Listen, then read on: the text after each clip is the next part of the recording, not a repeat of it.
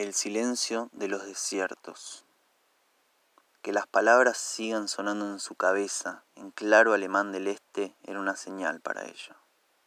Entonces, a escondidas, se escabullía hasta la cocina, tercer estante a la derecha, la botella de Jerez. Llenaba un vaso, en claro alemán, un vaso grande. Salía de la casa en plena madrugada, caminaba hasta el alambrado.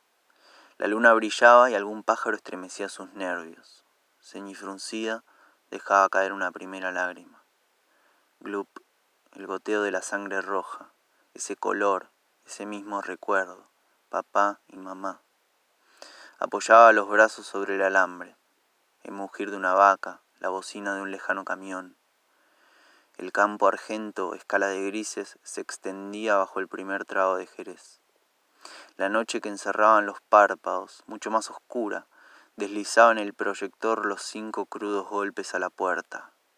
Herr Kropski, tan maldito claro alemán, la madrugada, los pijamas, la corrida de mamá. ¿Ya llegó la Navidad? Veinte años, otra lágrima, otro trago. Te esconderás allí, jugaremos a las escondidas. Rápido, cuenta papá. Esperar infinitamente el listos o no, allí voy. Qué extraño escuchar abrir la puerta, Palabras en odiosamente estúpido claro alemán. Es un truco de papá. Siempre tendré el invicto, pensaba. Qué idiota.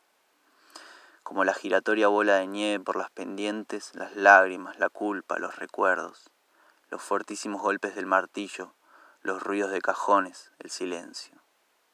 Se habrá ido a buscarme a la calle. Qué incrédulo, papá. Esperar y esperar, alargar el triunfo para siempre. Entornar la puerta, lentamente avanzar.